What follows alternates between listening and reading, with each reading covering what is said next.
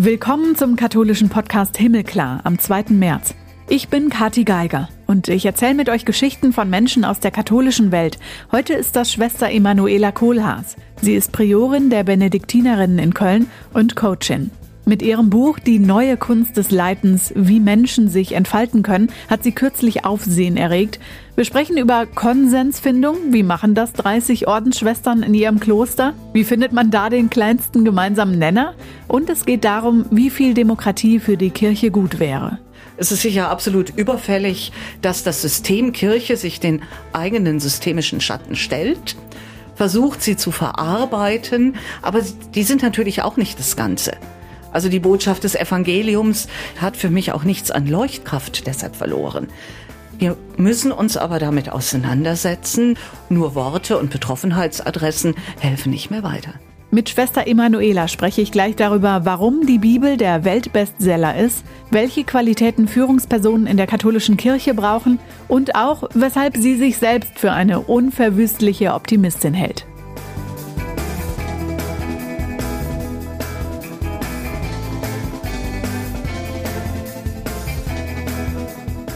Vorher noch, was gibt's Neues in der katholischen Welt?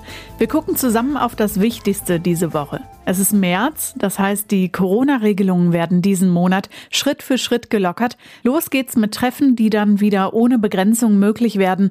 Erstmal aber nur für Genesene und Geimpfte.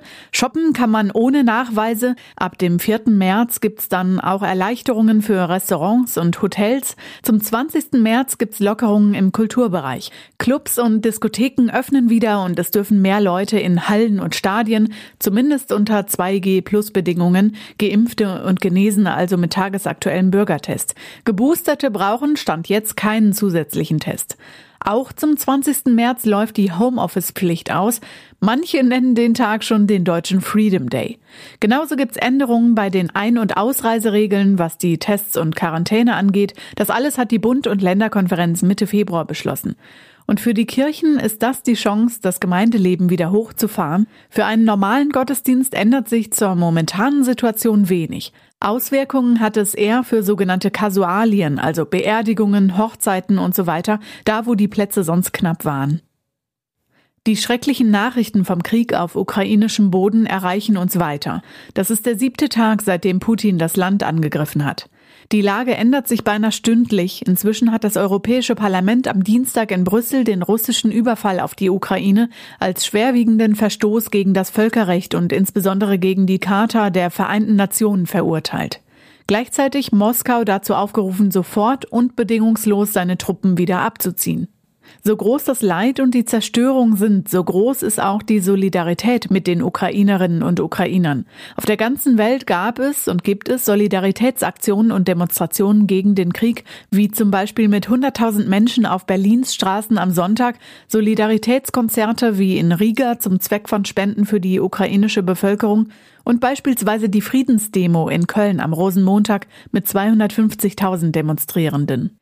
Die unterschiedlichen Hilfsorganisationen und die Kirchen in Deutschland kümmern sich um Unterstützung für die Menschen in der Ukraine und für Flüchtende.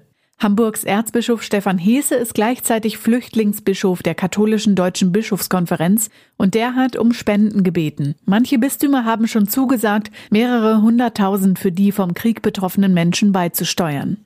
Papst Franziskus hat getwittert, jeder Krieg hinterlässt die Welt schlechter, als er sie vorgefunden hat. Das ist aus seiner Enzyklika Fratelli Tutti und stimmt auch in diesem Fall.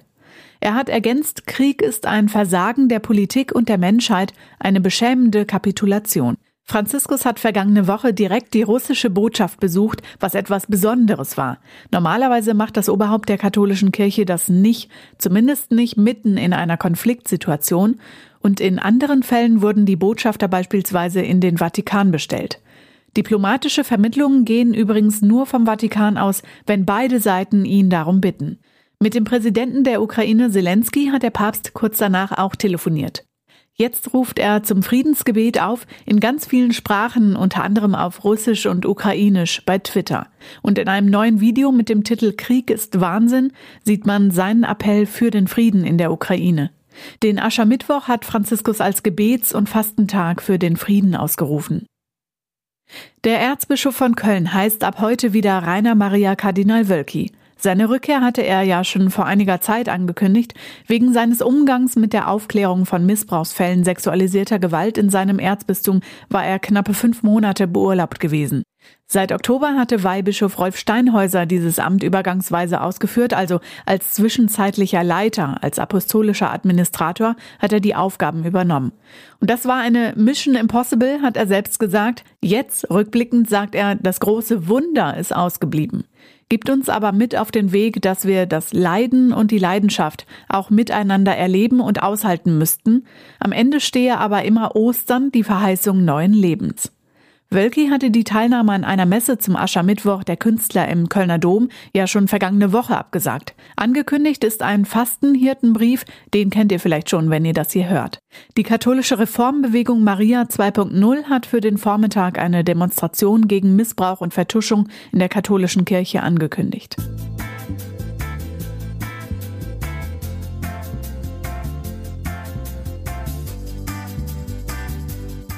Und jetzt zur nächsten Gesprächspartnerin. Heute ist das Schwester Emanuela Kohlhaas. Sie ist Priorin der Benediktinerinnen in Köln. Schön, dass Sie da sind. Danke für die Einladung. Sie haben ein Studium absolviert in Musikwissenschaft, Psychologie und vergleichenden Religionswissenschaften in Bonn und danach dann gelehrt, sind im künstlerischen Bereich geblieben. Also die Hochschule für Musik und Tanz in Köln war ja für sieben Jahre Ihr Wirkungsort. Ich würde behaupten, Sie haben also den künstlerischen Zugang ja nach wie vor. Wie haben Sie die Kunstschaffenden in der Corona-Pandemie erlebt? Ich habe jetzt in der Corona-Pandemie nicht mehr so viel Kontakt zu den Kunstschaffenden gehabt, weil ich ja, als ich Priorin wurde, 2010 im Wesentlichen aufgehört habe, an der Musikhochschule zu unterrichten und auch in diesem Bereich aktiv zu sein. Ich habe zu einzelnen Kontakt gehabt und habe auch noch und ja, die haben schon sehr unter der Corona-Situation gelitten. Nicht nur, weil das für viele finanziell zum Problem wurde, sondern auch, weil das, was so im Zentrum ihres Lebens stand, auf einmal auf unabsehbare Zeit nicht mehr möglich war. Und für Sie persönlich, wie sind Sie mit der Situation, die vor zwei Jahren noch ganz neu war und inzwischen mhm. leben wir schon mit dieser Pandemie? Wie gehen Sie damit um? Wie haben Sie diese einzelnen Phasen der Pandemie auch erlebt? Also ich würde sagen, wir haben da ganz, ganz großes Glück gehabt, weil zum einen ist so eine Klosteranlage mit Garten so eine Art Insel in sich. Das heißt, wir konnten auch im ersten Lockdown alle Gottesdienste feiern, auch Ostern mit allem drum und dran. Wir durften halt leider keine Gäste dazu nehmen, aber wir durften selber feiern. Das haben wir schon als ein Privileg erlebt. Ja, und dann letztes Jahr hat es uns voll erwischt. Die britische Variante hat bei uns so schnell Einzug gehalten, dass wir bis heute nicht wissen, wo sie hergekommen ist. Wir waren dann ein äh, Krisenfall für das Gesundheitsamt, Clusterausbruch und so, haben ganz großes Glück gehabt, dass niemand an Corona gestorben ist, obwohl wir alte Schwestern haben, blicken da dankbar zurück und ich bin jetzt heute auch dankbar, dass inzwischen alle geimpft sind und sein können und auch geboostert sind. Ja, das gibt eine ganz andere Sicherheit, wenn Sie mit 30 und mehr Menschen in hoher Dichte sozusagen in einer WG wohnen. Ja, das ist wie eine riesige Großfamilie. Ja, und da kann man nicht Abstand halten. Das funktioniert einfach. Mhm, genau. Sie konnten Gottesdienst feiern, obwohl Sie ja eine relativ große Runde für eigentlich ja die Corona-Regeln dann irgendwann waren. Wenn sich nur noch so zehn Menschen treffen durften oder zwei, waren Sie ja natürlich darüber hinaus mit den 30. Ich komme später nochmal darauf zurück, wie es kommt, dass Sie überhaupt so groß sind, mhm. hier mitten im Erzbistum Köln. Aber diese Gemeinschaft leiten Sie. Seit zwölf Jahren haben Sie diese Ordensschwestern, ich nenne es jetzt mal unter sich, aber eigentlich sehen Sie das nicht so, oder? Ich sehe das tatsächlich nicht so. Ich sehe das in einem großen, ja, Gleichgewicht auf Augenhöhe. Also erstens bin ich von dieser Gemeinschaft gewählt. Also was man sonst in der Kirche nicht so für die Normalität hält, ist in diesem Fall völlig normal. Wir wählen seit dem 17. Jahrhundert unsere Leitung auf Zeit in völlig freier Wahl. Und es gibt da einfach ein Kräftegleichgewicht. Also die Schwestern haben vor allen Dingen die Versammlung des Kapitels, also das sind die stimmberechtigten Schwestern und stimmberechtigt ist jede Schwester, die sich auf Lebenszeit an die Gemeinschaft gebunden hat, die hat einfach in allen wesentlichen Belangen äh, ja die Entscheidungskompetenz. Da wird abgestimmt. teilweise geheim, teilweise äh, einfach mit durch ein Handzeichen. Und es ist auch ganz genau festgelegt, wo absolute oder Zweidrittelmehrheiten gebraucht werden. Diese demokratischen Strukturen, die ja herrschen, mhm. die einfach in dem Benediktinerorden ja auch verankert sind, Sie haben es gesagt, schon sehr lange, sind es tatsächlich widersprüchliche Vorgehensweisen zur katholischen Kirche oder könnte man die da auch etablieren? Also demokratisch muss man natürlich im Blick haben, das ist aus der spätantiken Demokratie hervorgegangen. Ja, der Benediktinerorden ist um das Jahr 500 herum entstanden. Da sind wir noch relativ demokratisch, nicht im heutigen Sinne, sondern im damaligen Sinne unterwegs. Und da ist das vollkommen normal, dass es diese Mitbestimmung gibt. In der Geschichte hat es eine andere Entwicklung genommen und ich glaube, es ist einfach wichtig, dass wir uns in der Kirche bewusst machen, die heutige Form ist eine historisch gewachsene Form. Wenn ich ins Evangelium schaue oder mir mal vorstelle, dass dann Jesus mit seinen Jüngern zu Tisch gelegen hat, dann ist das einfach ein ganz anderer historischer Rahmen, als wenn wir dann später äh, eine Eucharistiefeier mit dem Rücken zum Volk haben. Ja, wenn die Brot gebrochen haben oder eben auch das Passia-Lamm geteilt haben, dann ist es ein anderes Eucharistieverständnis, als wenn ich heute mit Hostien, die vorgefertigt werden, umgehen. Und das ließe sich absolut beliebig verlängern. Auch das Priesterbild, das gibt's in der allerersten Kirche gar nicht. Es dauert, bis Ämter und Funktionen entstehen. Es dauert, bis Kirchen da sind. Es dauert, bis Strukturen entstehen. Und die wandeln sich durch die Geschichte. Und wir sind jetzt im Moment noch ziemlich geprägt vom 19. Jahrhundert und da schwingt noch in gewissen Bereichen ziemlich stark ein absolutistisches Verständnis mit. Jetzt sind wir im 21. Jahrhundert angekommen und stecken, ich würde mal sagen, in einer sehr großen Kirchenkrise.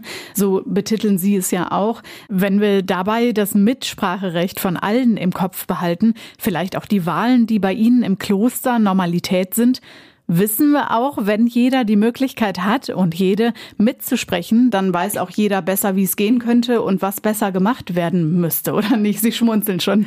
Ja, also so ganz einfach ist das nicht. Das fängt ja schon in der Familie oder in der Partnerschaft an. Wer setzt sich wie durch? Welche Argumente tragen, überzeugen den anderen oder überzeugen ihn nicht?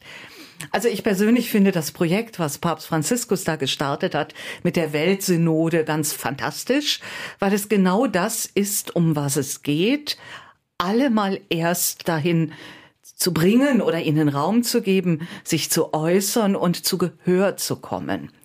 Ja, und dann miteinander etwas zu finden, was im Optimalfall ein Konsens ist. Und ich, wir machen in der Gemeinschaft die Erfahrung, wenn es um tragfähige Lösungen geht, je wichtiger die Entscheidung das Thema ist, mit dem wir uns befassen, desto wichtiger ist, dass wir so lange reden, bis wir Konsens gefunden haben. Und wir merken, mit Training schaffen wir das immer besser. Ich habe da ein ganz amüsantes Beispiel für Sie. Frauen, ne? wir brauchten neue Gardinen für unseren Versammlungsraum und haben da so eine Deko-Frau, die im Betrieb hatte, bestellt. Und die hat natürlich ein paar hundert verschiedene Proben mitgebracht. Und ich sehe noch die entsetzten Augen vor mir, als ich sagte, so, jetzt kommen gleich 30 Schwestern und wir entscheiden jetzt gemeinsam, welche Vorhänge hier aufgehängt werden. Ich glaube, die stellte sich vor, dass das jetzt Wochen und Monate dauert und war total fasziniert, als wir in zehn Minuten eine Konsensentscheidung gefällt haben. So kann es auch gehen, ja. So kann es manchmal auch gehen. Und das ist schon auch Trainingssache. Also manchmal darin sehe ich auch den Schatten der Demokratie. Meinen wir immer, eine Seite muss die andere überstimmen. Da ist ja auch immer ein Stück Machtkampf hinter. Noch besser ist natürlich, wir schaffen es, eine Lösung zu finden, die letztlich eine Win-Win-Situation für alle bedeutet. So läuft es also bei Ihnen. Das Allheilmittel für die katholische Kirche. Jetzt würde ich sagen, gibt's auch nicht so richtig. Sie haben aber einen Vorschlag. Ich weiß jetzt gar nicht, ob ich einen konkreten Vorschlag habe. Ich finde, wie gesagt, also das ist ein sehr richtigen und guten Weg, den Papst Franziskus da versucht anzustoßen. Dass das nicht schnell geht, dass das unendlich komplex ist, liegt in der Natur der Sache. Und ich würde sagen, die Richtung stimmt. Ja, und sie stimmt auch in einem ganz tief spirituellen Sinne weil ich davon überzeugt bin, dass jeder Getaufte und Gefirmte und jede hat den Heiligen Geist empfangen Und wenn ich daran glaube, dass es einen Heiligen Geist gibt, der uns führt, und wir versuchen dann miteinander in dieser Suche nach dem Wirken und der Stimme des Heiligen Geistes in ein Gespräch zu kommen, dann habe ich die berechtigte Hoffnung, dass wir Lösungen finden, von denen wir heute noch gar nicht träumen können. Ein Gegenargument ist ganz oft, naja, wir sind eine Weltkirche. Wir können das hier nicht für Deutschland entscheiden oder hier irgendwie plötzlich neue Ideen spinnen, so wie beim synodalen Weg. Ist trotzdem in Ihren Augen die Weltbischofssynode also der nächste Schritt und vielleicht sogar eine hoffnungsvolle Zukunft, die da der katholischen Kirche blüht? Ich würde auch mal sagen, das widerspricht sich nicht. Ich glaube, die Fragen, die der synodale Weg in Deutschland stellt, das sind die Fragen, die hier bei uns brennen. Und es wäre der falsche Weg, die zurückzunehmen, um einer Einheit willen, die ja was Abstraktes ist. Die Einheit muss letztlich was Konkretes sein. Das heißt, das Anliegen jeder Gruppe, jeder Nationalität, jeder Farbe, die da drinnen ist, muss Raum bekommen. Ja, und ich sehe darin überhaupt keinen Gegensatz, sondern ich würde mir wünschen, dass das im Miteinander geht, dass das weder reibungslos noch schnell gehen kann halte ich für sehr normal und trotzdem finde ich es wichtig, dass es passiert. Man hört dabei und als Sie gerade über die Konsensfindung gesprochen haben, schon raus, Sie sind auch Coachin und Supervisorin. Das heißt aber ja nicht, Sie haben jetzt eine ähm, Supervision für die Zukunft, aber vielleicht ja eine Prognose und können auch mal den Iststand der katholischen Kirche einordnen. Wir haben zu kämpfen mit vielen Anfeindungen, aber auch berechtigter Kritik, wenn es zum Beispiel um die Aufarbeitung von Missbrauchsfällen in der katholischen Kirche geht. Das interessiert die Menschen, das interessiert auch die Medien und immer wieder jetzt auch die Gerichte.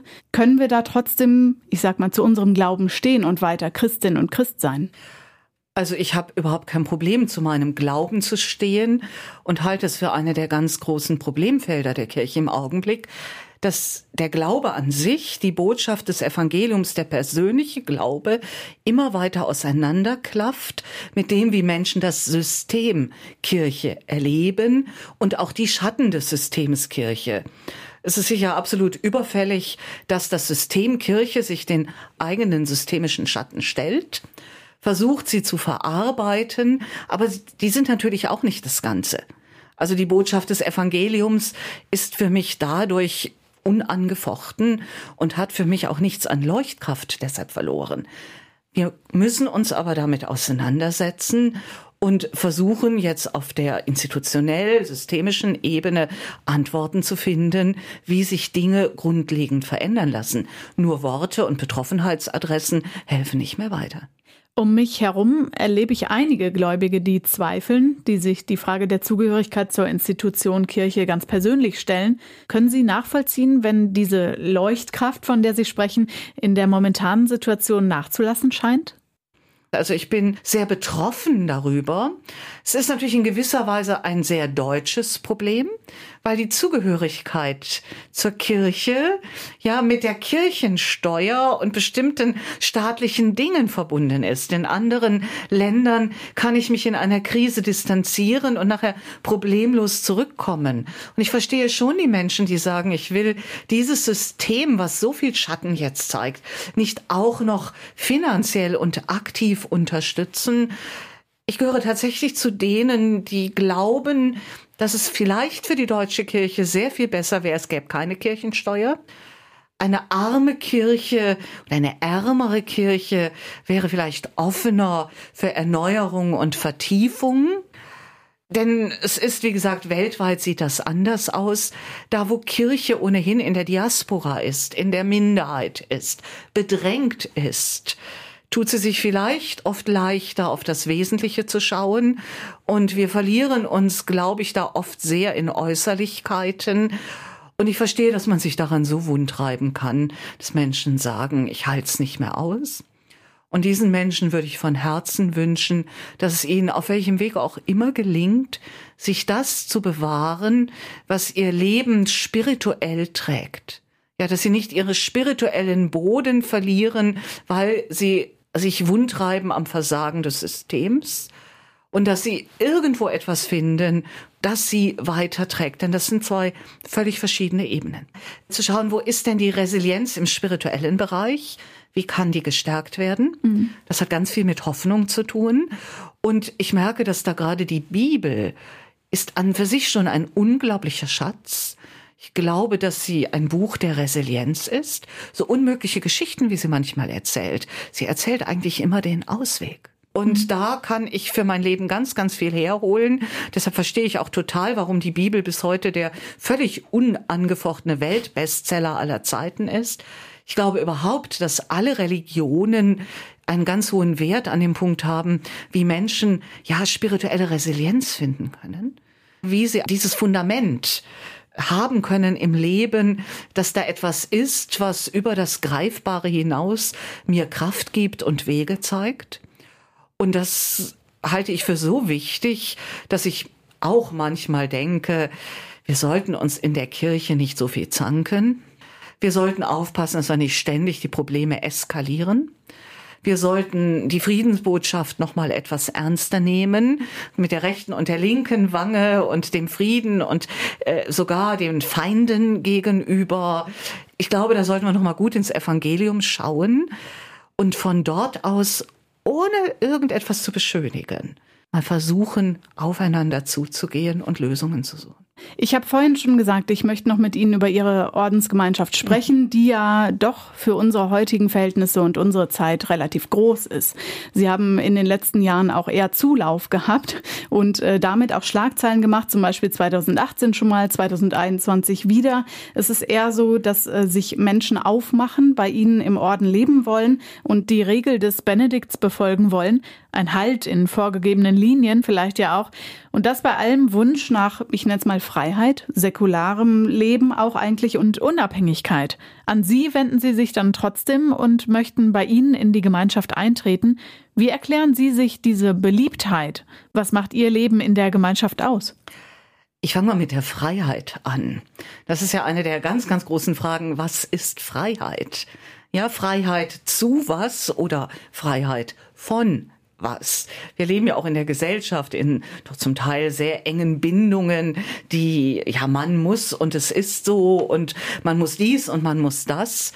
Äh, für mich ist der Weg der Berufung, der speziellen Berufung, sei es in einem Orden oder in was auch immer, äh, muss für mich auch immer ein Weg der Freiheit sein. Wenn ein Mensch da nicht an Lebendigkeit und Freiheit wächst, muss gefragt werden, ist die oder derjenige auf dem richtigen Weg? Und jetzt habe ich schon das Wort Berufung gebraucht.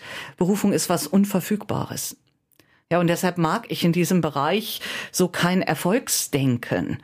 Neues Leben ist immer unverfügbar. Wenn ich will, dass neues Leben entsteht und wächst, dann muss ich was dazu tun und kann auch immer was dazu tun. Aber dass es wirklich geschieht, bleibt letztlich immer ein Geschenk. Und es geht darum, das Geschenk dann zu hüten. Wir machen die Erfahrung, dass also gerade in den letzten Jahren Frauen verschiedener Lebensalter aus ganz verschiedenen Kontexten den Weg zu uns gefunden haben. Und ja, die Frage, warum jemand kommt, ist nicht dieselbe, warum jemand bleibt. Und ich freue mich über das wachsende Leben und versuche meinen Beitrag zu leisten, es wenigstens nicht im Wachstum zu hindern, es nach Kräften zu fördern. Und was daraus wächst, wird die Zeit zeigen. Ich halte das eher für einen Schatz, den wir zu hüten haben. So wie eine Art Garten, der gepflegt werden will und nicht wie etwas, was der Antwort auf irgendein Richtigmachen oder ein Erfolg wäre. Und das aber ja mitten im Erzbistum Köln, das ja in der jüngsten Zeit eher gezeigt hat, dass sich viele gläubige Menschen nicht mehr dem zugehörig fühlen, austreten. Widerspricht sich das in Ihren Augen oder gibt es da einen Zusammenhang? Ich würde sagen, weder noch. Also zum einen ist es ja tatsächlich so, wir sind als ein Kloster päpstlichen Rechtes sehr autonom. Wir sind sozusagen eine Art Insel mittendrin. Wir erleben zunehmend, dass wir gerade als Frauenorden von vielen Menschen gar nicht mehr mit dieser Kirche, die so als eine Bischofskirche erlebt wird, also mit einer bestimmten Form von Institution verbunden ist. Wir werden gar nicht mehr in dem Maße damit identifiziert. Es wird positiv wahrgenommen, da sind mal nur Frauen. Da haben Frauen alles in der Hand und dann mit so einer gewissen Befriedigung, aha, es funktioniert. Ja, es funktioniert auch in Männerklöstern. Äh, ne, es funktioniert auch schon seit 1500 Jahren. Ich glaube, das Besondere des Benediktinerordens ist, dass er in seiner ganzen Geschichte mit einem Modell umgeht, äh, das also relativ autonome, kleinere Systeme, nämlich das Einzelkloster, ja, das hat sehr viele Möglichkeiten, sich zu entwickeln, sich zu entfalten, eigene Formen zu entwickeln. Da gibt es wenig Hierarchisches von oben. Und unser Abt Primas oder bei den Frauen, die Moderatorin der Frauen, die übrigens tatsächlich Moderatorin heißt, in ihrer Rolle, die haben jetzt in dem Sinne keine Machtbefugnis, die bestimmen nicht, sondern die Systeme sind sehr gut miteinander vernetzt. Wir sind im weltweiten Dialog, aber wir dürfen sehr verschieden sein. Und das könnte für mich eine Lösung sein für die Weltkirche, ja, dass die verschiedenen Ortskirchen, ja sogar die unterschiedlichen Gemeinden und kleinen Systemen oder Glaubensgruppen ihre eigenen Farben, ihre eigenen Formen haben dürfen und man gut miteinander im Dialog ist, ohne einander zu verdächtigen weder in die Richtung, das ist ja nicht mehr katholisch, noch in die Richtung, die sind ja total rückwärtsgewandt. Diese Vorstellungen, in die Sie uns gerade Einblick geben, äh, haben Sie unter anderem ja auch in einem Buch zusammengefasst. Das eine ist mit Thomas Frings zusammen entstanden und heißt Ungehorsam, eine Zerreißprobe. Und jetzt dann das Buch Die neue Kunst des Leitens, wie Menschen sich entfalten können, im Herder Verlag auch. Jetzt sind das keine Anleitungen und man könnte sie befolgen und alles wird gut. Das wäre schön und gleichzeitig zu einfach. Mit welcher Motivation haben Sie diese beiden Bücher herausgegeben? Also es sind zunächst mal zwei ganz verschiedene Bücher. Das erste Buch setzt an der Bibel an, nämlich an dieser ganz furchtbaren Geschichte, dass Gott Abraham auffordert, seinen Sohn, seinen einzigen Sohn Isaak zu opfern. Diese Geschichte spielt ja in der Spiritualität eine ganz große Rolle. Und ja, ich habe mich da herausfordern lassen von Thomas Frings, der eine Predigt bei uns gehalten hat. Da hat er den Isaak und den Abraham reden lassen. Und dann habe ich ihm hinterher eine Mail geschickt und habe gesagt, Moment mal, wo ist hier die Sarah? Und dann kam er wieder auf mich zu und sagte, lass uns das doch mal richtig ausgestalten. Also es ist zum Teil wirklich ein, eine Art großer Bibliolog. Wir schlüpfen in die Rollen und erzählen aus eigener Perspektive diese Geschichte nach.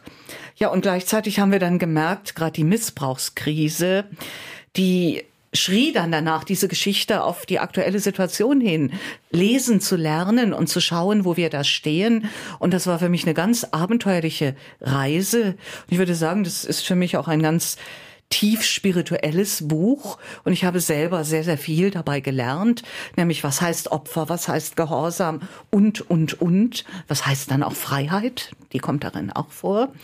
Also da würde ich sagen, das ist die eine Spur. Ja, und das andere ist aus einem spontanen Telefonat entstanden, wo ich gefragt wurde, kannst du nicht auch mal ein Buch über Leitung schreiben? Ja, und dann habe ich mich ziemlich spontan hingesetzt, ein Inhaltsverzeichnis skizziert und habe dann im letzten Sommer, als ich Zeit hatte, so einfach mal meinen eigenen Lernprozess als Geschichte aufgeschrieben. Also es wird viel erzählt, es ist in dem Sinne kein Sach äh, kein Ratgeber, sondern ein Sachbuch der erzählenden Art. Ich mag das selber gern, wenn Menschen von ihrer Erfahrung erzählen. Ja, und ich hoffe, dass da viele Menschen ein Stück Inspiration mitnehmen können, wo sie selber entweder leiten. Es gibt ja viel Leitung im Kleinen. Das gilt in der Familie, im Fußballverein, im Chor, im Karnevalsverein. Überall gibt es Menschen, die leiten und umgekehrt ihnen auch hilft, mit Situationen umzugehen, wo sie mit Leitung unzufrieden sind. Und vielleicht da so den richtigen Pack anzufinden, in einen guten Dialog zu kommen. Das würde ich mir von diesem Buch wünschen. Sie leiten selber. Wir haben angefangen unser Gespräch damit, dass wir auf der mm, künstlerischen, musikalischen mhm. Ebene waren. Hilft Ihnen das auch persönlich nach wie vor, auch heute? Oh ja, weil ich sehr tief verinnerlicht habe, was das für ein Gefühl ist, zu dirigieren. Ich habe ja an der Hochschule für Musik und Tanz hier in Köln unter anderem das Dirigat des Gregorianischen Chorals unterrichtet. Das ist etwas sehr, ja, leichtes, fast tänzerisches, weil man mit der Hand sehr differenziert anzeigt, was so die älteste Notation Europas, nämlich die Neumen, in Graphien irgendwo angezeigt haben, lange bevor es die typischen Noten gibt, die man heute verwendet. Und ich habe sehr tief in mir dieses Gefühl, miteinander dazu stehen und diejenige oder derjenige, die dirigieren, singen selber mit. Und das Ziel ist es dabei nicht, so wie in einem Kommando zu zeigen, hier geht's lang, sondern sozusagen den gemeinsamen Ausdruckswillen, das gemeinsame Hören und sich hineinfühlen in die Musik, äh, in eine physische Gestalt zu bringen und damit noch mal tiefer zu integrieren. Und das ist für mich bis heute ein ganz kostbares Bild des Leidens. Und das hat für mich heute noch immer ganz viel mit Tanz zu tun. Können wir das Bild übertragen auf die Weltbischofssynode? Das wäre wunderbar, wenn da diese Leichtigkeit hineinkäme und es gelänge, im gemeinsamen, den gemeinsamen Ausdruckswillen, die gemeinsame Sehnsucht. Ich glaube daran, dass die allermeisten Menschen, die da sich überhaupt auf den Weg machen, die versuchen, die christliche Botschaft zu leben und zu verkündigen, versuchen, das ihnen Bestmögliche zu geben. Ja, und wenn das zu so einer Art Symphonie wird, zu einem Einklang, das wäre natürlich ganz wunderbar, auch in dem Wissen, dass es eine Vision ist. Schwester Emanuela, was gibt Ihnen bei all dem Hoffnung? Ich glaube, ich bin eine unverwüstliche Optimistin. Und meine Hoffnung kommt zuletzt ganz schlicht aus dem Glauben, dass da immer noch einer ist, der alles trägt, der bedingungslos Ja zu mir sagt, der in unserer Zeit weiter wirkt. Ich kann ganz, ganz viel mit dem Heiligen Geist da anfangen. Ich glaube, da ist eine große inspirierende Kraft, die ja im Glauben der Kirche Person ist. Ich glaube, da ist ein unbedingtes Ja zu jedem Menschen. Und ja, das macht mir nach wie vor Mut. Und ich glaube, dass genau dies mein persönliches Leben trägt.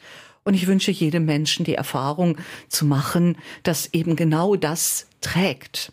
Egal, wo es gerade knirscht und egal, wo gerade die Probleme sind, die gibt's im Leben immer. Hoffnung heißt, dass da etwas ist, was größer ist als alles, ja, was mich, die Hoffnung, das Ganze irgendwo in Frage stellt. Ja, zu glauben, dass die Ressource an Leben größer ist als alles, was dieses Leben bedrängt. Ganz herzlichen Dank für unser Gespräch. Gerne.